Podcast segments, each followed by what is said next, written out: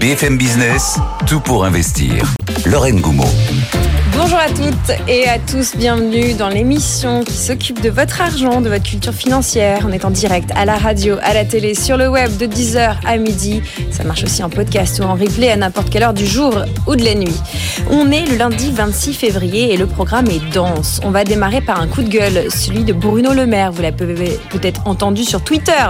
Il n'est pas content de l'aiguillage de l'épargne euh, européenne. 35 000 milliards qui dorment sur nos comptes en banque au lieu d'aller financer la transition écologique ou encore l'IA. On va décortiquer ce coup de gueule et puis derrière, évidemment, les enjeux avec Mathias Bachino de Trade Republic. On vous coach aujourd'hui au-delà de l'obsession IA. On va reparler de la passion boursière pour l'intelligence artificielle et Nvidia, évidemment. Mais Thomas Veillé d'investir.ch nous dira aussi pourquoi ça n'est pas une bulle cette fois et quelle différence on peut faire avec les bulles précédentes. À 10h30, comme tous les jours, Nicolas Dose vous donnera le prix plancher pour les agriculteurs. Est-ce une idée géniale?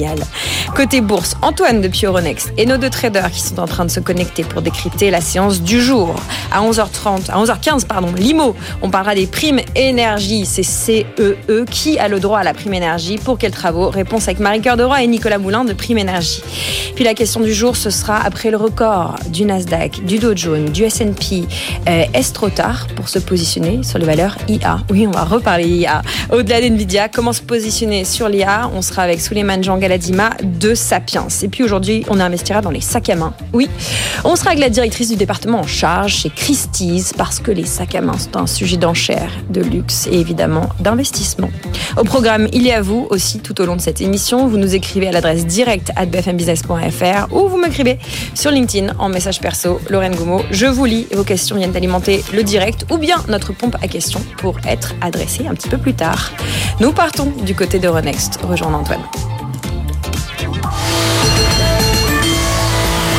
Antoine, on n'est pas en apnée mais presque le CAC 40 qui reprend son souffle après une série de records absolus la semaine dernière. oui, 7 records absolus euh, au total. On a fait 4 séances de hausse sur 5. Hein. La semaine avait commencé par euh, un score nul et vierge. Euh, on s'est bien rattrapé. On gagne 7% quasiment sur un mois. Et à chaque fois, on a besoin de temporiser un petit peu, mais le CAC 40 repart après. donc là, on a pour le coup, sur, les, sur les dernières semaines, un vrai moment de temporisation avec un CAC 40 qui recule de 0,39%. On redescend chercher des supports un petit peu au-dessus des, des 7900 points avant d'attaquer les 8000. Parce que clairement, l'objectif est dans toutes les têtes. Et euh, du côté des investisseurs, pour le moment, on ne voit pas euh, de raison pour lesquelles l'objectif ne serait pas atteint et dépassé. 7935, donc repli de 0,39%. Du côté des autres indices européens, tiens, mais on a le DAX à Francfort qui est inchangé. On a du moins 0,2% pour l'Eurostox 50. Euh, tout ça suit une clôture très très mitigée du côté des, marchés américains vendredi soir. et puis un climat mitigé aussi du côté des places asiatiques ce matin. On a commencé à prendre un petit peu des profits sur l'ensemble du secteur technologique. Et euh, ça se voit d'ailleurs, hein, on avait une baisse d'ailleurs de, euh, de l'Euronext Tech Leaders, l'indice des valeurs technologiques, euh, qui s'est replié vendredi alors que le reste du marché était en hausse. Et là, il perd encore 0,31%. Maintenant, on s'est remis à travailler les valeurs un petit peu plus classiques, un petit peu plus défensives.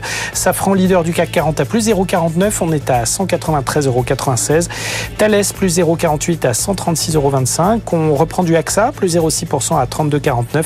Puis à noter Sanofi aussi qui prend 0,46% à 90,12 euros.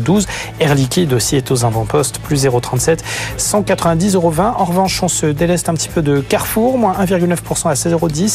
Euh, à noter le secteur auto, Stellantis qui perd 1,39% à 24,26. Euh, Total hein, qui perd 1,2% à 58,93 euros. À noter que le baril de pétrole Brent a bien bien corrigé. On revient du côté des 80 dollars en ce moment, 80 dollars 47. Puis on a une, euh, une, une sorte de thématique un petit peu matière première, étant donné que toutes les valeurs qui y sont exposées sont plutôt en repli aujourd'hui. ArcelorMittal, moins 38 à 23,98 euros ou CGG, moins 2,38 à 39 centimes. Et puis à noter des grosses prises de profit autour de JC de Com, enfin qui a connu un parcours boursier assez spectaculaire ces dernières semaines. Là, le titre perd 3% à 19,32 euros. Le CAC, moins 0,41, 7934 points. Et l'euro, 1,0838, Lorraine. Merci Antoine. On vous retrouve dans une grosse heure. On parlera crypto d'ailleurs avec vous. Mais pour l'heure, on va parler de Carrefour, d'où vous venez de nous toucher un mot, Antoine. On va parler de Carrefour, entre autres, c'est le journal. Tout pour investir, le journal de votre argent de Carrefour, deux coups de gueule et puis d'obligations corporate qui sont de retour avec vous. Mathias Bachino, bonjour. Bonjour Lorraine. Vous êtes un peu notre monsieur investissement européen, directeur des marchés européens pour Trade Republic. Avec vous, on commence par un coup de gueule ce matin.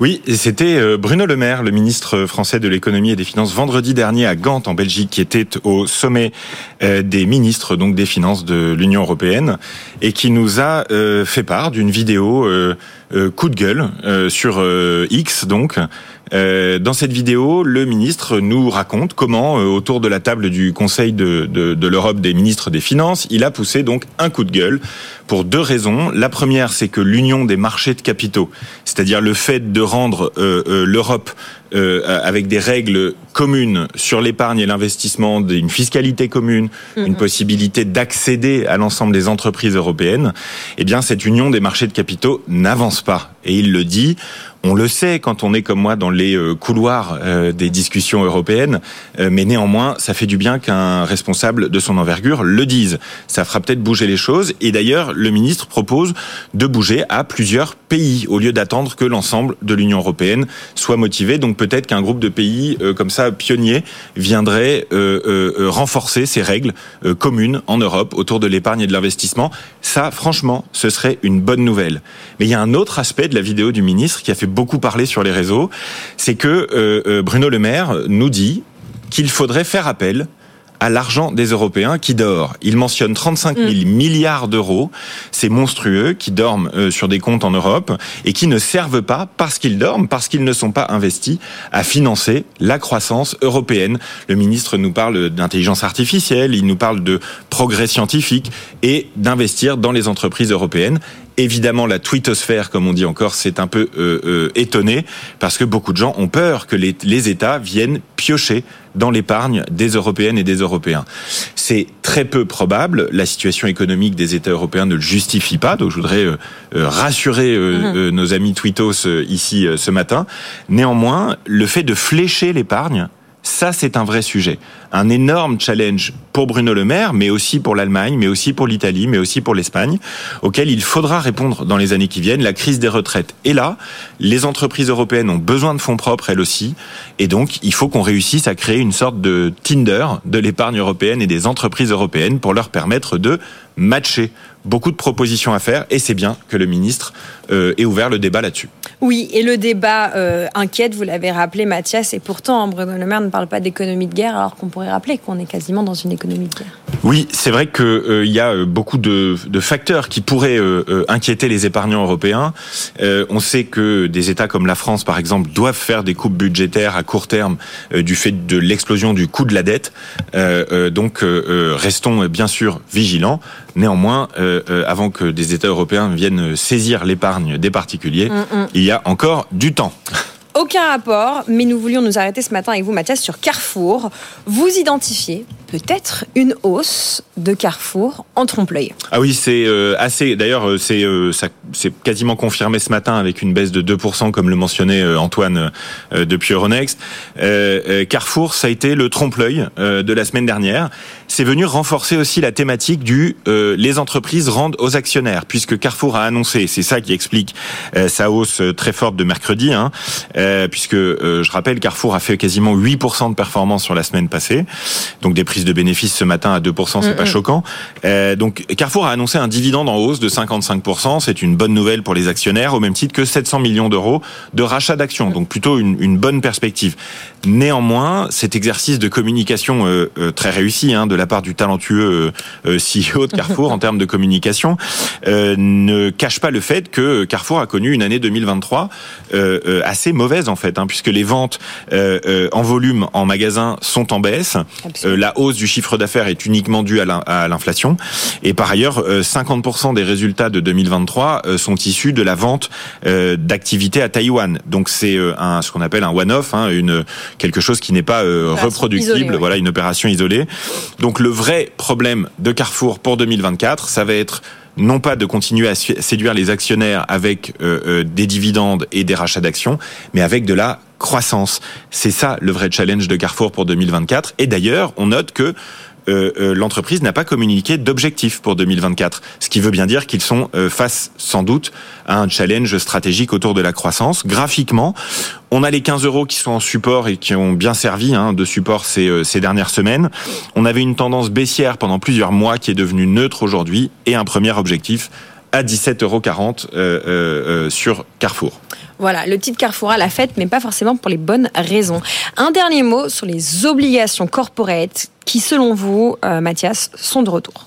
Et oui, et c'est euh, Super Microcomputer qui m'a inspiré euh, ce sujet pour euh, ce matin, puisque l'action dont j'avais parlé lundi dernier, donc toujours dans l'intelligence artificielle, nous a ébloui la semaine dernière d'une perf de 21% suite à l'annonce aussi de l'émission d'une obligation convertible pour 1,5 milliard d'euros. Donc ça m'a fait penser qu'effectivement, aujourd'hui, vous avez énormément d'entreprises qui vous permettent de leur prêter de l'argent et vous offrent un loyer élevé. Euh, j'ai pris euh, trois exemples ce matin, euh, vraiment à titre d'exemple, simplement pour vous dire que oui, aujourd'hui, les livrets rapportent plus qu'avant, mais ces taux sont liés aux taux directeurs de la Banque centrale européenne, qui sont aujourd'hui fixés entre 4 et 4,5%, mais qui peuvent, et c'est d'ailleurs ce que les marchés attendent, baisser. Et au moment où ces taux baisseront, eh bien les livrets cesseront de rapporter autant, et donc il est peut être important pour celles et ceux qui veulent verrouiller un taux d'intérêt plus élevé à long terme, de s'intéresser à la mécanique des obligations d'entreprise. Je vous en cite trois ce matin euh, sur différents horizons de temps, euh, euh, puisque Super Microcomputer n'est pas accessible pour nous. On va parler de Valorec qui vous offre 8,3% de rendement jusqu'en juin 2026. Donc c'est un rendement annuel jusqu'en juin 2026. C'est un exemple. Vous avez Bayer, le chimiste allemand, qui vous offre 4,25%, mais jusqu'en 2033. Donc c'est pour bien montrer à nos auditeurs qu'il est possible, comme le font d'ailleurs les gestionnaires de fonds en euros des contrats d'assurance vie, de verrouiller un taux d'intérêt élevé à long terme. Et vous avez carrément Bouygues qui là vous offre du 3,8% jusqu'en 2042. Donc ça vous fait vraiment un horizon temps très clair et la possibilité de prévoir euh, l'impact de votre épargne. Voilà, verrouiller et prévoir l'impact de son épargne. Merci pour cette sélection. Euh, Mathias. Vous restez avec nous, on va passer une tête chez nos traders pour comprendre ce qu'on fait dans une journée euh, comme celle qui démarre. Et puis après, on revient avec vous, Mathias, pour continuer à décrypter l'actualité. Tout pour investir, le match des traders. Nos traders ce matin, c'est lundi. Jean-Louis Cussac est avec nous de chez Perceval Finance Conseil en duo avec Stéphane Sauduteil de technibourse.com. Bonjour messieurs. On va démarrer. On va démarrer avec vous, euh, Stéphane. Objectif 8000 points pour le CAC. Est-ce atteignable selon vous?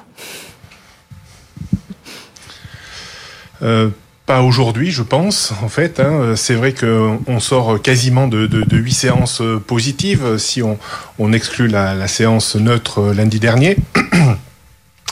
Euh, c'est une hausse quand même qui me semble être un petit peu en trompe-l'œil, même s'il y a quand même des raisons objectifs pour euh, pour qu'on ait eu hein, cette cette phase de, de, reprise. Euh, ce qui m'inquiète un petit peu, et ce que j'ai jamais vu hein, depuis que je suis sur les marchés, c'est ces 154 points de, de gap qui sont derrière nous, c'est-à-dire 30% de la hausse de ce dernier mois s'est faite sur sur des gaps. Donc c'est le un petit peu le je dirais, l'indicateur le, FOMO, hein, la peur de, de, manquer, qui a certainement euh, créé ces, euh, ces gaps. Donc, je pense quand même que ce, que ce mouvement, euh, même si on, il semble solide en, apparence, il dégage quand même une, une, fébrilité à, à, moyen terme. Euh, je pense qu'il faudra revenir combler au moins une grande partie de ces, euh, de ces trois gaps en fait. Hein, ces trois gaps qui se sont ouverts euh, le 26 janvier, le 15 février et le 22 février. Donc des gaps de 87 points, 43 points et 24 points, donc ce qui fait 154 points de, gap. Donc attention quand même, je, reste un petit peu dubitatif sur la capacité à, s'installer au au-dessus des, des 8000 points maintenant. Euh, Aujourd'hui, on consolide. Il y a beaucoup de secteurs hein, qui sont hein, qui sont un peu à la, peine. Hein, L'énergie, la distribution, le luxe, les banques. Donc, on, on s'oriente, je pense, hein, vers une journée un petit peu de, correction. Alors, d'un point de vue technique, on a des premiers supports intéressants autour des 7915, 7930 points, les niveaux euh, qu'on est en train de, découvrir actuellement. Euh, à la hausse, je suis pas sûr qu'on puisse repasser au-dessus des 7960 points euh, aujourd'hui. Donc je fais l'impasse quand même sur un rapproché et un débordement des, des 8000 points euh, au moins aujourd'hui. On a beaucoup d'indicateurs macroéconomiques toute cette semaine. Mm. On a des taux d'intérêt américains qui ne font que monter depuis euh, euh, début février. on est aussi sur des niveaux euh, rond quasiment sur les marchés américains, les 18 000 points sur le Nasdaq 100, on est proche des 40 000 points sur le Dow Jones. Donc tout ça, euh, ce sont des niveaux quand même très psychologiques. Je pense qu'il y a un besoin quand même de souffler et pour pour que la, hausse peut-être soit plus pérenne par la suite, je pense qu'il faudrait quand même revenir sur des niveaux bien inférieurs, au moins vers les 7700 points et peut-être même combler une partie de ce gros gap de 87 points entre 7446 et 7553 points. Donc aujourd'hui, je resterai plutôt vendeur sur toute reprise, hein, entre 7950 et 60 points pour viser euh, les premières prises de profit interviendront vers les 7930 points. Euh, voilà, je, euh, je pense qu'il faudra s'inquiéter davantage si on venait à combler euh, le dernier gap ouvert entre 7821 et 7855 points. Et vous, Jean-Louis, est-ce que vous êtes toujours aussi acheteur? Est-ce qu'il faut reculer pour mieux sauter? Ben, C'est difficile psychologiquement d'acheter, sincèrement. Euh, euh, les 8000, vous en parliez tout à l'heure, statistiquement, vous avez d'ici l'échéance 27% de chances d'y aller. Vous voyez, donc euh, ça, c'est sur le plan statistique. Maintenant, euh, quel pourrait être le relais, le catalyseur qui pourrait nous amener plus haut? On se dit, mais voilà, on se gratte la tête. Qu'est-ce qui reste? La Fed va pas se précipiter pour baisser ses taux. On attend le mois de juin. Pareil pour la BCE, ils vont pas se précipiter. Bon, les résultats des sociétés sont sortis, donc voilà, c'est ce que je vous disais déjà Vendredi dernier, qu'est-ce que je vais faire? Je ne sais pas trop. Je vais euh, monter des, des, stratégies euh, plutôt à base d'options, profitant d'une volatilité implicite à 11,5. On peut aussi ne rien faire. On peut aussi regarder un peu, attendre que le marché retrace. Là, ce matin, c'est enfin un retracement, 0,6% euh, à peu près là. on, on l'avait pas eu depuis quelques jours. c'est très calme. On est à 350 millions d'échangés. les baisses sur le CAC, bon, s'il y a rien d'excessif, même si Carrefour a un peu accéléré. Euh, mais c'est vrai que cette ambiance, euh, euh, ça donne pas envie d'y aller, tout simplement. vendredi déjà, on se disait mais oh là là, mais ils payent, c'est verrouillé, c'est assez impressionnant, c'est même un peu pénible, hein, mais euh, c'est vrai que ces marchés, pour l'instant, montrent. Alors moi, je suis pas d'accord hein, sur l'indice, sur sur le côté FOMO et tout. Non, je pense que euh, c'est même pas qu'ils euh, y vont parce que ou, ils, ont, envie de payer, ils payent pas. C'est que de l'ETF. C'est vraiment des marchés qui sont drivés par les indices. Donc il y a une hyper méfiance. On a une volatilité implicite qui reste à 11,5. Alors c'est on on a progressé. Normalement, quand on monte comme ça, la vol implicite, elle doit un peu reculer. Pas du tout. Là, elle est restée sur son niveau de 11,5, parfois 12, parfois... Mais on, on reste dans une ambiance de méfiance, avec des marchés à brevet de capitaux, à brevet de liquidité, euh, avec aussi probablement des euh, des shorts, hein, qui des, des, vendeurs à découvert, qui parfois sont un peu pris à la gorge. Donc euh, c'est pour ça qu'on était verrouillé. Ce matin, on a le premier signal que peut-être on va aller plus bas. Moi, je cherchais à acheter la semaine dernière euh, vers 7925. Là, en fait, on pouvait commencer fractionner entre en gros 55 et 7925. Je parle du futur CAC 40. Hein. Il y a à peu près 20 points d'écart il cote, euh, c'est, le taux d'intérêt euh, d'ici l'échéance, il y a 19 à peu près. Euh, et donc voilà, je, je, je vais essayer d'acheter, mais je vous dis encore une fois, là, là, on est dans une phase un peu critique où ne rien faire n'est pas un scandale et euh, se mettre en observation, ça paraît aussi une bonne, mm. une bonne solution. On attend les résultats de Bouygues là, qui vont, qui vont, qui a bien baissé ces deux derniers jours. Donc, on, vous voyez, ça, ça freine. On se dit tiens, qu'est-ce qui se passe, Bouygues là Pourquoi elle baisse comme ça? C'est une petite question. et on attend les, les chiffres. Bon, eh ben écoutez, on va vous laisser coincer en dessous vos 8000 points. Nous, avec Mathias Bacchino, on va arriver d'un CAC à 10 000 juste après une un petit jingle. Merci beaucoup, messieurs. Merci euh, Jean-Louis Kissac et Stéphane Soditey. À lundi prochain. Tout pour investir. Tout pour votre argent. Mais oui, nous, on veut aller plus haut. En tout cas, c'est ce dont on discutait en réaction euh, à l'analyse de nos deux traders avec Mathias Bachino de chez Trade Republic qui est toujours avec nous. On va être rejoint dans quelques minutes par Amaury Tonquedec qui a passé le week-end à un gros événement NFT Web3. Il va nous raconter ça. Mais avant, nous, on dit on veut un CAC à 10 000. Et vous, Mathias, vous dites c'est possible. Alors déjà, euh, je rappelle que le CAC 40 est à 24 000 points si l'on tient compte des dividendes qui ont mm. été payés depuis euh, que le CAC 40 existe. Donc on a euh, ce, ce, regard un peu différent sur l'indice parisien puisqu'il ne tient pas compte des dividendes. Donc l'enjeu c'est qu'est-ce que c'est que cette hausse qui met euh, nos deux traders ce matin euh, dans cette difficulté-là, puisque ça fait un moment maintenant que les marchés montent, mais que personne n'y croit. Donc personne ne croit à quoi précisément À cette hausse, au fait que l'économie mondiale, l'économie européenne, euh, puisse échapper en fait à une récession. Et c'est ça en fait qui, qui, qui, a, qui, a, qui a pesé sur le marché depuis un an et demi. Mmh. Ça fait un an et demi qu'on s'attend à ce qu'une récession forte frappe les États-Unis. Les États-Unis euh, euh, soutiennent leur croissance de manière absolument remarquable et ont déjoué tous les pronostics tout au long de l'année 2023 et encore en ce début mmh, d'année. Mmh, mmh. Et l'Europe tient bon. Alors oui, les prévisions de croissance sont un peu moins optimistes que euh, celles du gouvernement français. Un peu moins de flamboyantes, on va dire. Voilà, mais néanmoins, ça tient. Néanmoins, ça tient. Et il n'y a pas de récession grave qui frappe. Donc, moi, je voulais rappeler euh, deux, deux éléments euh, un peu euh, déterminants pour 2024. Le premier, c'est que ces 70 dernières années, les marchés ont baissé quand les taux ont commencé à baisser, pas avant. Donc c'est un point vraiment qu'il faut bien avoir en tête. Si évidemment l'histoire ne se répète pas toujours, mm. mais souvent elle rime. Et là, il y a la possibilité que les marchés baissent quand les taux d'intérêt commenceront à baisser. Ça, c'est la première remarque statistique.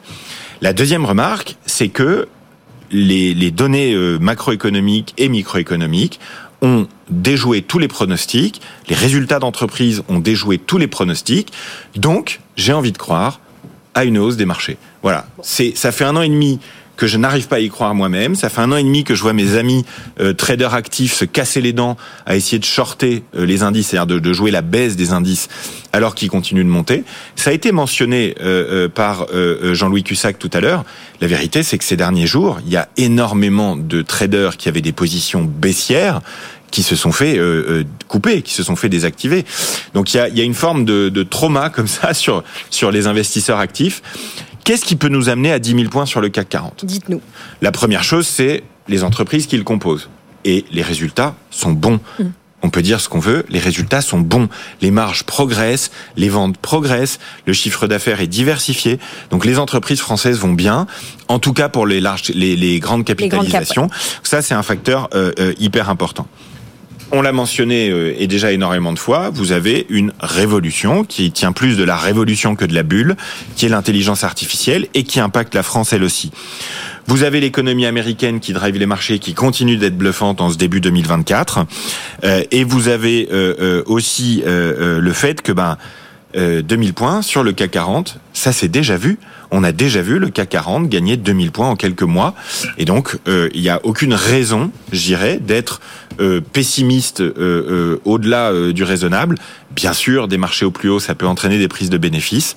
Mais pour l'instant, tous les signes noirs ont été écartés et toutes celles et ceux qui ont prédit un effondrement des marchés depuis un an et demi se sont trompés. Les marchés continuent de monter, le CAC 40 aussi.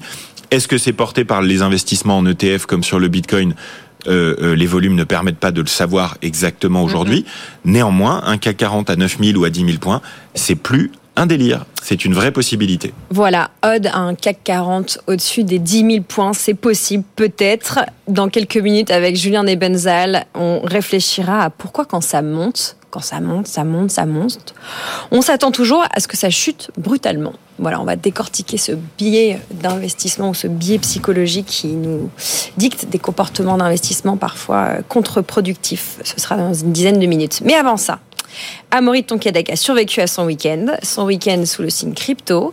Il a passé le week-end à un événement parisien en lien avec le Web3. Bonjour Amaury. Bonjour Lorraine, bonjour à tous. Racontez-nous, pas trop dans les détails, votre week-end.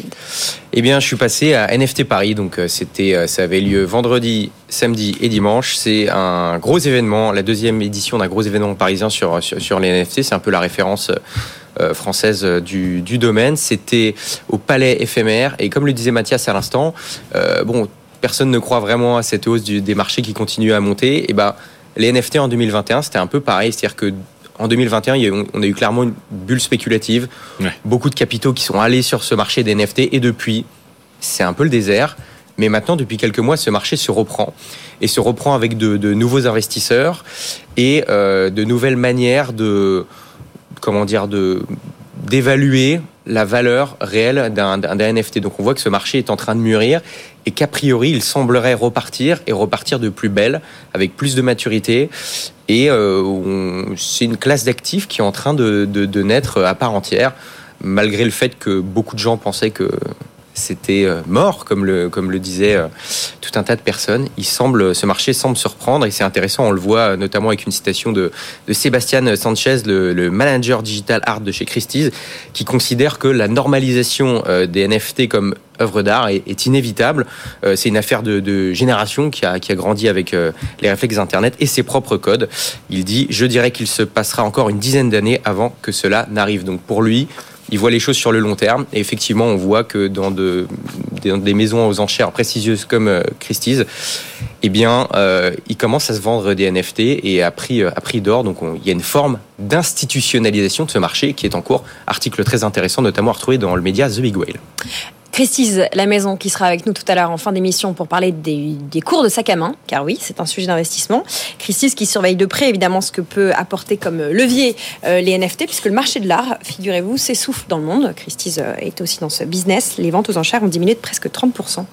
Voilà, sujet euh, qu'on décortiquera à l'occasion dans cette émission. On avait prévu de parler des indices chinois. On fera le point la semaine prochaine, Mathias, si c'est rien passé de trop impactant d'ici là. On pouvait, on parlait de, de symbolique, on parlait de, chiffres ronds, on peut préciser que le Shanghai Composite Index a dépassé la barre symbolique des 3000. Qu'est-ce que ça veut dire pour nous, investisseurs particuliers, le mot de la fin, Mathias ah, C'est un point essentiel dans, le grand euh, euh, Mikado mondial. Euh, l'économie chinoise joue un rôle déterminant désormais. Et donc si les indices chinois tiennent, ça a plein d'impact, entre autres, sur les matières premières. Donc c'est un, un des éléments clés du maintien des bourses sur des niveaux élevés dans les semaines et les mois qui viennent. Voilà, on en reparlera évidemment dans cette émission. Merci beaucoup Mathias de l'équipe de Trade Republic. Merci à Maury de Tonquédec, de l'équipe BFM Business qu'on retrouve en fin d'émission pour avoir le programme de votre grosse émission du jour. Parce que les cryptos, c'est tous les jours en direct à la radio, à la télé à 15h et puis à n'importe quelle heure en podcast évidemment avec vous à Maury. Et l'équipe d'ailleurs du site BFM Business. On marque une rapide pub et après Nicolas Dose vient vous donner votre dose d'agriculture puisque nous allons parler des prix penchés, planchers. Pardon. Est-ce une idée géniale Réponse dans quelques secondes. Tout pour investir. Dose d'économie. C'est l'heure de votre dose d'économie avec Nicolas. Bonjour, cher Nicolas. Bonjour, Ça ne vous a pas échappé si vous vous informez depuis euh, ce matin. Les deux mots qui font vivre euh, l'ensemble des médias en dehors de BFM Business, ce sont prix et plancher. Les deux mots stars après le passage du président Macron au Salon de l'Agriculture. Prix plancher, est-ce la réponse au problème de revenus que vivent eh bien, pas mal de paysans français. On est vraiment typiquement dans la solution où intuitivement on se dit ah, c'est bien sûr. Bah, pourquoi est-ce qu'on l'a pas fait depuis Pourquoi il n'y a pas des prix planchers partout? Hum. Des prix minimum garantis partout Alors, le prix plancher au prix minimum garanti, c'est une idée d'ailleurs qui est portée depuis plus de 5 ans, même peut-être 6 ou 7 ans par Michel Biérot, qui est le patron de Lidl. Lui, il dit qu'il a réussi à mettre en place 5000 contrats avec des éleveurs, que ça fonctionne très bien. Bon, probablement qu'au niveau micro, de gré à gré, on peut peut-être trouver par endroit avec ce type de solution des, euh, des leviers. Euh, au niveau national, en faire une sorte de norme, je suis quand même assez dubitatif. Je me méfie toujours de ces idées que l'intuition porte à, imaginer comme des solutions miracles. Voilà. Bon, on vous entend, vous n'êtes pas convaincu. Euh, pourquoi ça a l'air d'une bonne idée, mais ça n'en est pas une Alors, vous? je trouve que ça pose plus de questions et ça pose plus de problèmes que ça n'apporte de réponses. D'abord, d'une manière globale, quand on regarde l'histoire longue, les prises administrées, ça n'a jamais apporté des réponses à quoi que ce soit. Alors là, le prix, restons sur le prix plancher agricole. C'est combien le prix plancher? En fonction euh, de l'exploitation, qu'on fait de la culture, qu'on fait de l'élevage, qu'on est dans tel endroit du telle partie du territoire, que l'on fait de l'élevage en altitude, que l'on fait de mm. l'élevage en plaine. Déjà, le mode de fixation du prix plancher, je pense que ça risque d'être très compliqué. Deuxième chose, euh, je prends le pari qu'en quelques mois, le prix plancher, c'est un prix plafond. En fait, c'est un prix de référence et c'est le prix en dessous duquel personne ne va, mais au-dessus duquel personne ne va. Et en fait, c'est un bon prix qui va bien enfermer les agriculteurs en dessous d'un prix qu'ils ne pourront plus dépasser. Et à mon avis, euh, notamment si les cours mondiaux venaient à grimper, c'est juste un synonyme d'appauvrissement pour l'ensemble de la profession agricole. Troisième élément, je vois dans la, mise en place de prix plancher forcément quelque chose qui va attaquer la compétitivité de la partie exportatrice de l'agriculture. Je rappelle que c'est la troisième filière exportatrice de France, après les parfums, les cosmétiques et après les avions. Plus de 10 milliards d'excédents commerciaux. Et aussi, ça peut être le tapis rouge pour les importations. Parce que si vous avez une forte baisse des cours mondiaux et que vous avez des prix planchers dans notre pays, je peux vous assurer que ça déroule le tapis rouge pour les importations. Ça, c'est assuré. Ensuite, quatrième point, c'est qui qui paye? C'est le consommateur. Alors ok, on veut des prix planchers, on veut rémunérer les agriculteurs. Maintenant, on arrête de vouloir du pouvoir d'achat, on arrête de vouloir des baisses de prix. Il faut, il y a un moment, il faut choisir. Et puis cinquième élément, bah, prix plancher pour les agriculteurs. À qui le tour? Allez, qui veut son prix plancher? Levez le doigt et vous allez avoir des revendications dans tous les sens où on voudra des trucs minimums, des trucs garantis, de la subvention, que l'État soit là. Donc pour toutes ces raisons, j'ai du mal à imaginer que ce soit la bonne réponse à un vrai sujet qui est le sujet du problème des revenus des agriculteurs et de ceux qui vous disent de très bonne foi que ben, ces fameuses négociations ne leur permettent pas de vendre correctement leurs produits, de vivre de leur travail et qu'ils sont dans certains cas, pas toujours, dans certains cas, dans une, situation de vente à perte, ce qui n'est pas supportable. Ce prix plancher qui pourrait devenir un prix plafond, ça n'est pas une bonne idée, mais est-ce que vous en avez une meilleure? Le seul truc opérationnel et crédible que je vois, je ne dis pas que c'est forcément une solution géniale, parce que c'est un peu une manière d'administrer le prix, mais pas totalement. C'est de, corriger les défauts de la fameuse loi Egalim 3. Mm. On en a parlé la semaine dernière, les différents modes de fixation du prix de la matière agricole, où je, je vous expliquais que l'option 3 qui suppose de faire appel à un tiers de confiance et qui est utilisé dans 70% des négociations est probablement la moins bonne, la moins transparente. Donc, a priori, je disais, il faudrait supprimer l'option 3. Premier élément de réponse dans la loi Egalim 4. Et puis, effectivement, ce qui n'est pas le cas aujourd'hui, prendre vraiment en compte l'ensemble des coûts de production dans la fixation du prix de cette matière agricole et pas simplement la matière agricole pour essayer d'arriver à quelque chose qui fait que il n'y a pas un éternel perdant. C'est la petite exploitation qui, face au mastodonte de l'industrie, mmh. est incapable de faire pression et évidemment se fait écraser. Mais d'ailleurs, vous prenez des réactions des organismes agricoles hier au-delà de l'euphorie dans les, dans les allées du salon, parce que comme vous le dites, c'était les mots stars. Ah, ça y est, on nous a dit prix plancher. Euh, vous prenez des, organisations agricoles qui étaient plutôt dubitatives. Je peux vous citer par exemple la coopération agricole. Eh bien, elle dit le prix plancher, ça va, ça va favoriser les importations des pays moins chers. Mmh. C'est absolument évident. C'est exactement parmi les éléments que je viens de vous décrire. Prenez la FNSEA qui dit le prix plancher, ben, ça va arriver à l'arrivée, ça va bloquer les prix vers le bas, et on va se retrouver avec une sorte de SMIC agricole avec ce prix effectivement qui risquerait de devenir un prix plafond. C'est absolument certain. Et André Rousseau de la FNSEA dit le protectionnisme n'est pas possible en agriculture, il faut avoir des échanges. Et c'est là où il ajoute, mais là c'est un autre sujet, des échanges à armes égales. Ça fait partie des choses qu'on a beaucoup entendues, qui sont un vrai sujet sur lequel personne n'a la solution miracle. Est-ce qu'on peut continuer à importer des pays euh, qui produisent de la matière agricole, des produits agricoles sans aucune norme, sans aucune contrainte, et qui du coup euh, les, les importent dans notre pays à, à des prix nettement plus bas. Bon, là, c'était un autre sujet, ça, c'est pas le sujet du prix plancher. Voilà, le prix plancher, fausse bonne idée. En tout cas, on reste sur cette histoire qu'il n'y a pas une agriculture, mais des agricultures dans notre pays, qu'on peut peut-être pas trouver une solution pour tout. Non, puis euh, le prix, enfin, le prix, soit prix minimum, prix maximum, on sait toujours que ça a des effets néfastes qui finissent par l'emporter. En fait, tous ces choix, euh, qui sont des choix dits protectionnistes, finissent toujours à l'arrivée par pénaliser les gens qu'ils voulaient, qu'ils voulaient euh, protéger. C'est exactement pareil quand vous dites on va encadrer les loyers. T'as quelques gugus qui vont profiter des loyers encadrés, puis il y a tous ceux qui trouvent plus à se, loger parce qu'il n'y a plus de location. Là, c'est pareil. On se rend bien compte qu'à l'arrivée, le perdant risque d'être l'exploitant agricole. Merci beaucoup, Nicolas, pour cette dose et ce prix plancher. Fausse bonne idée. On continue à s'attaquer peut-être aux biais qui font de nous des mauvais investisseurs. On va rejoindre Julien Nebenzal. Tout pour investir, les marchés et vous. Le lundi, on vous retrouve, Julien Nebenzal, senior advisor chez Advise. Vous allez bien? Bonjour Lorraine, en pleine forme, merci. Vous êtes avec nous ce matin pour essayer de prendre un petit peu de recul sur ces marchés qui battent des records, cette obsession pour l'IA, cet amour pour Nvidia. On commence à entendre pas mal de gens qui parlent de bulles à tort ou à raison. Ce qu'on constate, c'est que les marchés boursiers montent, ils atteignent des records et on a tendance à avoir peur que tout s'écroule. Est-ce un biais est euh, d'où vient cette, espèce de, petite musique qu'on entend quand ça monte trop haut Ça doit se péter la, la, gueule, pour le dire un peu vulgairement? Oui, bien sûr, bien sûr. Mais vous disiez dans votre introduction euh, les biais mauvais investisseurs. En fait, euh, on n'est pas chacun d'entre nous, on n'est pas un mauvais investisseur. On est tous soumis aux biais. Et ces biais nous font prendre des décisions qui ne sont pas toujours les bonnes. C'est pas une question d'être bon ou de ne pas l'être. C'est la question, c'est de d'abord de connaître les biais. C'est un peu le sujet de la question.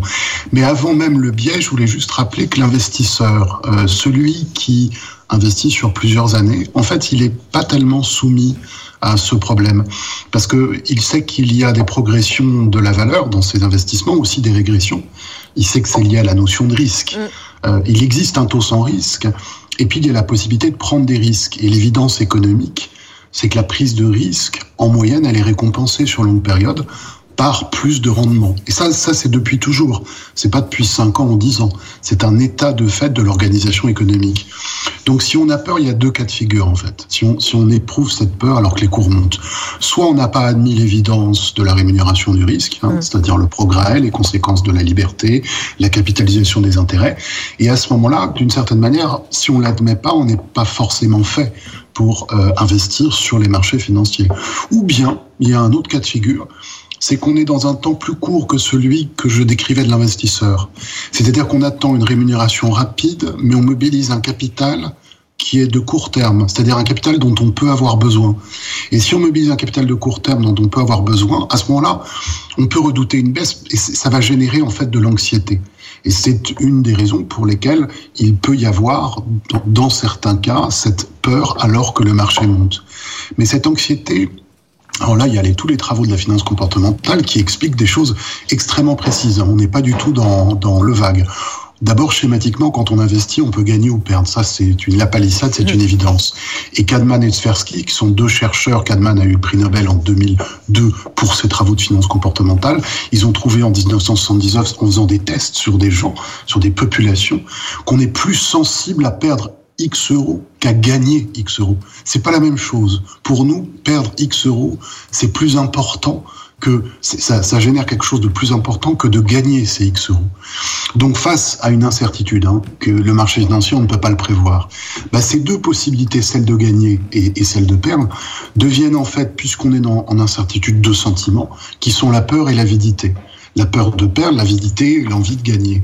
Et on sait par le, le, les travaux de ces chercheurs que sur ces deux sentiments, il y en a un qui l'emporte, c'est la peur. C'est pour ça qu'il est euh, classique et relativement normal d'avoir peur. Il y a une autre raison, c'est qu'une chute brutale, puisqu'on parlait de, de, ça comme une cause, la peur d'une chute brutale. Une chute brutale, c'est un événement qui existe. On en a eu récemment. Euh, on a eu récemment, et je vais revenir dessus, des cas particuliers. Mais on peut avoir tendance, ces événements, à les surestimer, ce qu'on appelle le biais de surestimation de probabilité. Mmh. Et ça, c'est quelque chose, c'est la raison de cette surestimation, c'est que quand on a vécu ces chutes brutales, on a une mémoire euh, émotionnelle qui est là. C'est-à-dire qu'on se souvient de ce qui s'est passé. Et donc, on, ce n'est pas l'intensité de ce qui s'est passé qui nous pose problème, c'est qu'on a l'impression que ça se passe fréquemment. Et ça nous amène, c'est lié à un autre biais, c'est celui de l'information récente.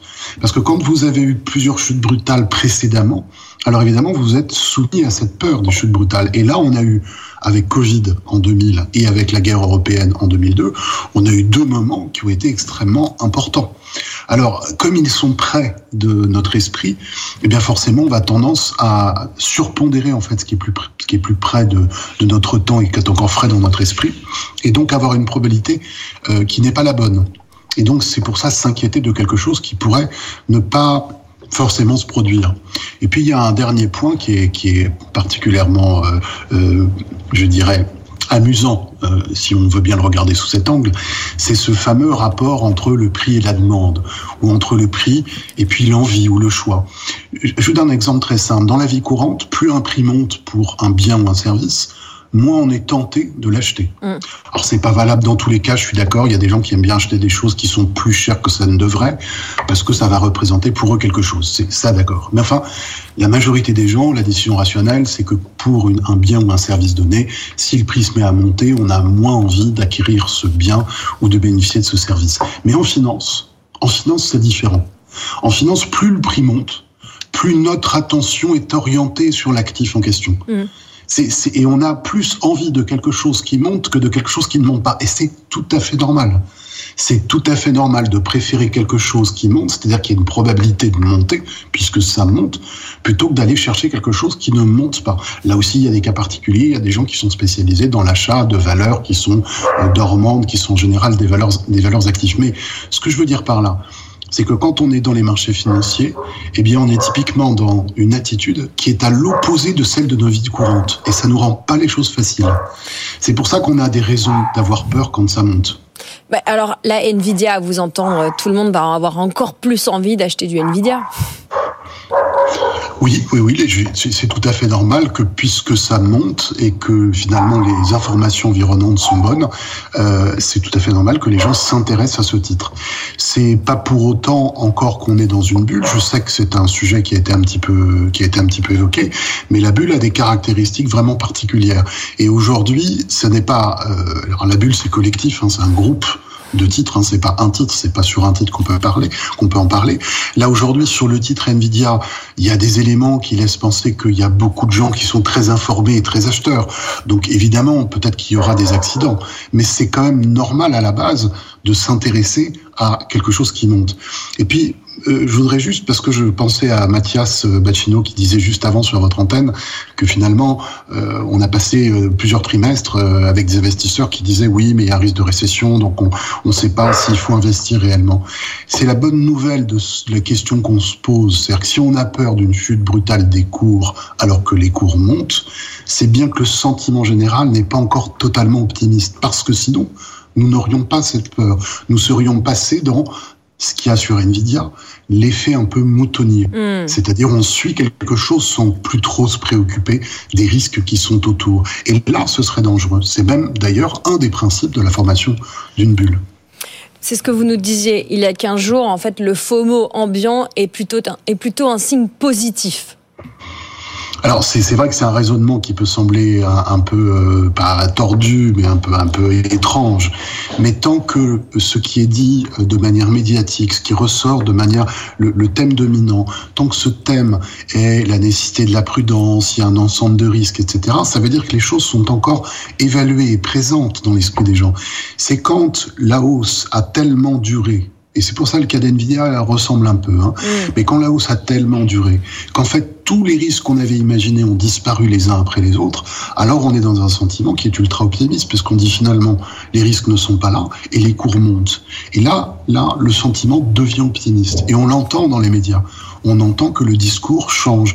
Pour moi, il n'a pas encore totalement changé. Il y a encore des gens qui manifestent, euh, expriment, et légitimement, hein, c'est pas du tout euh, un problème, mais expriment des risques. Ce qui fait que pour moi, on n'est pas euh, globalement sur les marchés d'action, on n'est pas entré dans une zone dangereuse au sens où l'optimisme guide l'effet moutonnier et ce qui est en général se résout par une tragédie financière, une tragédie boursière. Voilà, Julien Nebenzal, pour ceux qui nous suivent en image, qui porte un casque. On a l'impression que vous êtes notre pilote. Vous nous aidez à voir un peu plus clair dans euh, au-dessus des turbulences de nos marchés, de nos émotions, de nos biais, euh, de nos biais d'investisseurs. La finance comportementale avec Julien Nebenzal. Merci beaucoup pour ce décryptage. Senior Advisor chez Advise. On vous retrouve euh, dans, dans deux semaines, Julien. On va continuer à parler de bulles, bulles ou pas bulles d'ailleurs, avec Thomas Veillé depuis la Suisse. Pourquoi ce qui se passe autour d'NVIDIA et l'intelligence artificielle n'est pas une bulle et comment on peut comparer avec un peu de distance aux vraies bulles qui ont déjà eu lieu au cours des 20-30 dernières années? On en parle dans quelques secondes. À tout de suite. Tout pour investir, le coach. On travaille pour vous, chers auditeurs, auditrices. On vous aide à naviguer dans ce temps, dans cette mer euh, houleuse euh, boursière. Et on est rejoint par Thomas Veillé depuis la Suisse. Bonjour Thomas. Bonjour Lorraine. Chroniqueur, rédacteur, auteur, youtubeur. Notre regard suisse sur notre économie française et mondiale, investir.ch. Pourquoi ça n'est pas une bulle, ce qu'on est en train d'observer, cher Thomas? Peut-être avez-vous entendu ce que décryptait Julien Nebenzal. Qu'est-ce que vous pouvez nous dire? Bon, une bulle a une, caractéristique assez spécifique, c'est qu'en général, euh, on ne sait pas quand elle explose. Ça, c'est la première chose. Donc, euh, dire qu'on n'est pas dans une bulle, on peut le dire tant qu'elle n'a pas explosé. On pourra dire, ah bah oui, euh, finalement, on était quand même dedans quand elle aura explosé. Après, c'est vrai qu'on a tendance aujourd'hui, et moi le premier, parce que j'ai vécu la bulle de l'an 2000, en l'occurrence, qui a des similitudes, puisqu'on parlait aussi beaucoup de technologie à l'époque. Et aujourd'hui, on se rend compte quand même que bah, la hausse qu'on vit et qu'on expérimente en tous les cas sur euh, les, euh, les titres de l'intelligence artificielle n'est pas tout à fait la même parce que ces sociétés-là gagnent de l'argent. Contrairement à ce qu'on a vécu en l'an 2000 où elles ne gagnaient pas de l'argent, elles étaient plutôt au contraire en train de consommer, de le brûler. Et aujourd'hui, euh, c'est un peu différent et c'est ce qui fait que finalement, on peut se dire que c'est un peu différent. D'ailleurs, on revient souvent avec cette thématique de dire oui, mais c'est beaucoup monté, euh, mm. les performances sont stratosphériques, mais c'est pas pareil que la dernière fois. Alors oui, effectivement, ça a l'air pas pareil sur plein de choses, mais la particularité de l'euphorie dans laquelle on est, parce que peu importe comment on va le prendre, aujourd'hui, quand on regarde les indicateurs contrariants qu'on a, le greed and fear, le put call ratio, la volatilité, on voit très bien qu'on est quand même dans une phase euphorique. Alors, l'avantage d'une euphorie, c'est que ça peut durer très longtemps et qu'il y aura un jour un déclencheur qu'on identifiera sûrement après, qui va faire que les choses vont tourner. En revanche, euh, l'autre problème, c'est qu'effectivement, ça peut aussi s'arrêter du jour au lendemain pour une raison qu'on n'a pas vu venir. Donc c'est vrai qu'aujourd'hui, c'est quand même très très compliqué de savoir est-ce qu'il faut venir encore dedans? Et la grande question qu'on se pose ou qu'on peut se poser, c'est quand on voit les résultats exceptionnels de Nvidia, parce que le centre du monde aujourd'hui c'est Nvidia, mm. euh, quand on voit les résultats exceptionnels la semaine dernière, pour l'investisseur qui n'est pas dans Nvidia, qui n'en a pas acheté, jamais acheté, n'en a pas dans son portefeuille, quelles sont les justifications qui vont le pousser à venir encore acheter maintenant à quasiment 800, 850 dollars? Ça, c'est la question qu'on peut se poser. Est-ce qu'il y aura de quoi nourrir tout cela? Bah, Je vous la pose alors. Est-ce qu'on se positionne sur Nvidia si on n'en a pas encore? Alors perso, non. perso, non, parce qu'effectivement, on voit que le FOMO, il est là, cette, cette, peur de rater le train, elle existe toujours, mais euh, on sent quand même qu'à un moment donné, on voit les objectifs de prix sur Nvidia qui sont à 1200 euh, sur 12 mois. Donc mm. là, on commence à se dire le risque reward, le, le retour tour sur investissement, il peut être un tout petit peu différent parce que s'il y a une mauvaise nouvelle, si tout d'un coup il y a un changement de paradigme dans les marchés, euh, ils vont taper en premier sur Nvidia et la baisse pourra être quand même assez sévère. Parce que il faut pas oublier une chose, c'est que si on regarde la hausse qu'on a vécue ces dernières euh, semaines, ces derniers mois, la hausse est drivée, a été générée d'abord et en premier lieu par les espoirs de baisse des taux et de ralentissement de l'inflation. C'est vrai qu'on avait légèrement oublié. Et justement, c'est ce qui m'inquiète. C'est qu'en fait, aujourd'hui, on est en train de se rendre compte qu'on est monté pour ça.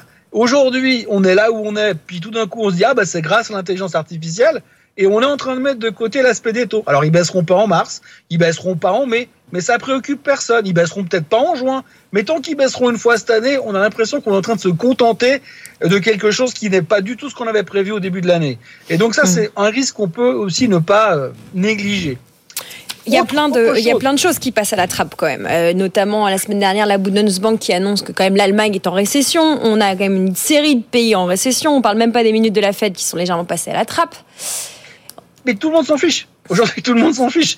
Euh, je, tous les matins, j'écris des chroniques boursières, tous les matins, je fais des vidéos, et j'arrive au stade où je ne peux plus parler d'autre chose que d'intelligence artificielle, alors que je ne suis pas un expert en intelligence artificielle, mais c'est le seul thème qui intéresse le marché aujourd'hui. Mm. Et effectivement, comme vous le dites très justement, on a complètement oublié le reste, les, tensions potentielles qu'il peut y avoir sur les taux, le fait qu'il y a quand même des banquiers centraux qui ont laissé entendre que potentiellement, si ça continuait comme ça au niveau de l'inflation, ils pourraient même les monter encore.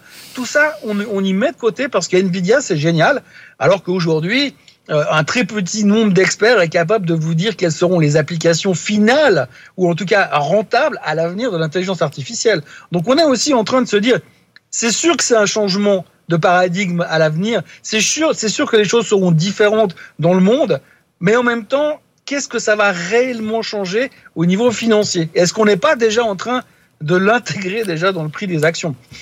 Donc bulle ou pas bulle, difficile à dire parce que le, celui qui pourra identifier les choses où ça va lâcher, il sera très très fort. Hmm. Mais il y a quand même deux trois choses qui commencent à, à, à, bloquer. Et j'ai un exemple typique qui a été publié ce week-end, c'est le, le, nombre de gens qui sont en train de vendre à découvert les actions technologiques. Je ne parle pas de l'intelligence artificielle, mais les actions technologiques. Et les hedge funds, les gros hedge funds américains sont en train de commencer à monter des positions massivement à la baisse sur les actions d'intelligence artificielle. Ça ne veut pas dire qu'ils vont avoir raison. Ça peut aussi être le moteur du dernier coup à la hausse parce qu'ils vont devoir couvrir leur position à découvert. Mais quand même, il y a des choses qui sont en train de changer. Et là, cette semaine, on a beaucoup de chiffres et on va revenir sur la macro. On, va revenir sur la macro. C'était aussi le message de la première partie d'émission.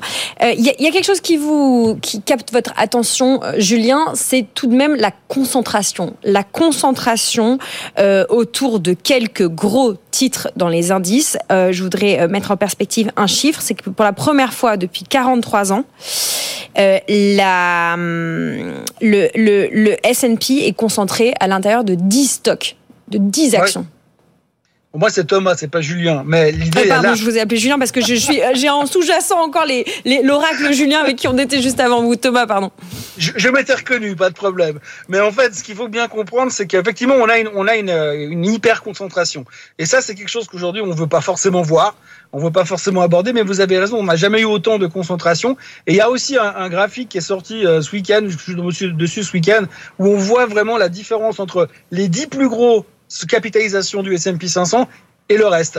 Et cet écart entre les deux, l'écart de performance, euh, on n'a jamais vu un écart aussi grand depuis l'an 2000 et depuis 1929.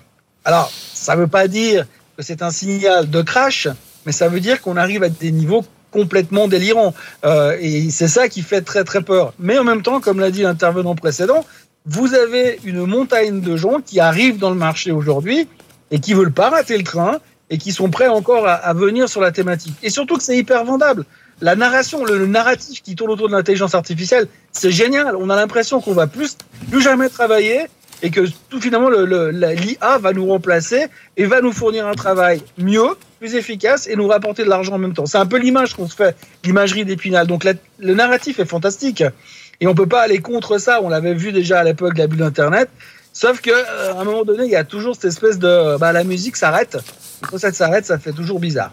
Bon, les narratifs, c'est une belle chose parce qu'on peut filer le parallèle euh, avec aussi, par exemple, l'industrie euh, du téléphone. Euh, quand on a commencé à voir le téléphone euh, comme euh, le nouveau relais de croissance des marchés, des usages et des, des, tout le monde, beaucoup de gens ont misé sur les sociétés de telco et finalement, le hiatus qu'il y a eu entre le nombre de personnes équipées en téléphone portable et les performances des telcos ou des entreprises qu'on imaginait être un peu les, les pioches et les seaux hein, de cette quête de l'or euh, du téléphone portable, bah, finalement, euh, ça n'a rien donné ça a, moins donné que ce qu'on attendait. C'est vrai qu'aujourd'hui, les performances des sociétés de télécommunications se basent surtout sur le dividende, mais euh, les performances nettes des actions est beaucoup moins intéressantes.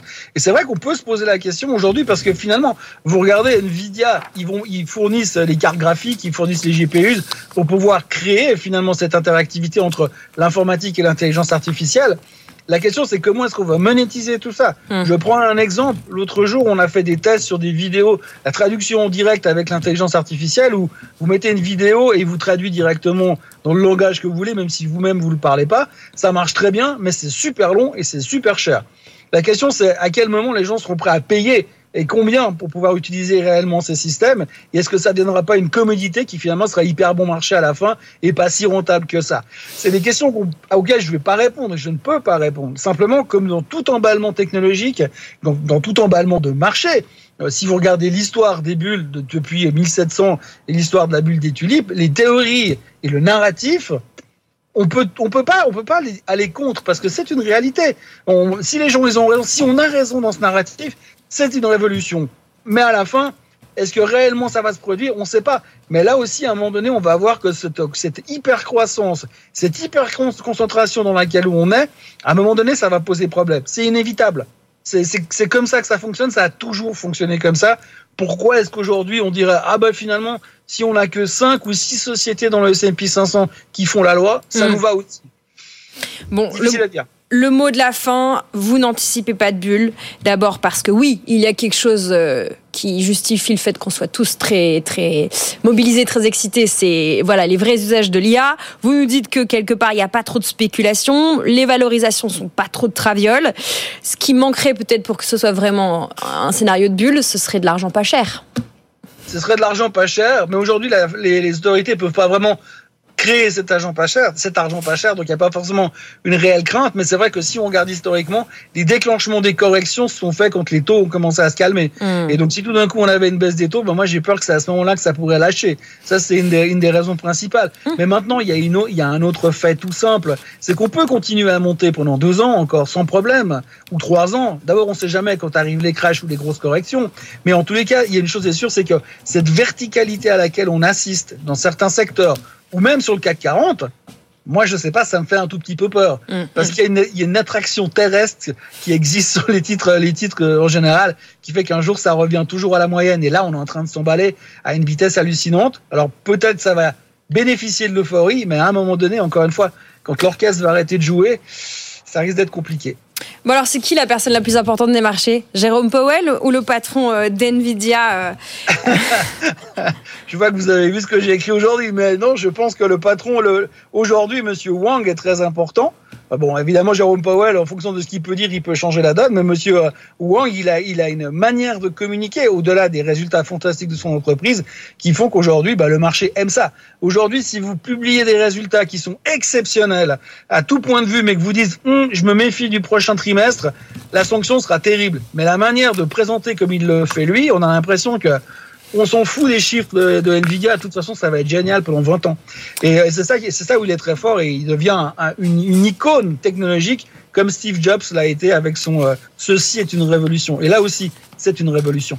Merci beaucoup Thomas Veillé et toute l'équipe d'investir.ch, euh, le contenu auquel je vous renvoie pour être meilleur investisseur, meilleure investisseuse.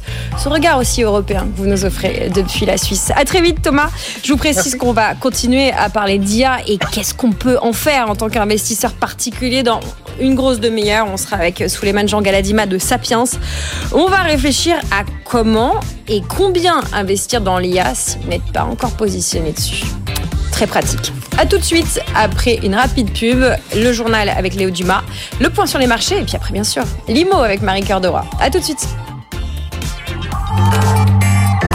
Tout pour investir sur BFM Business.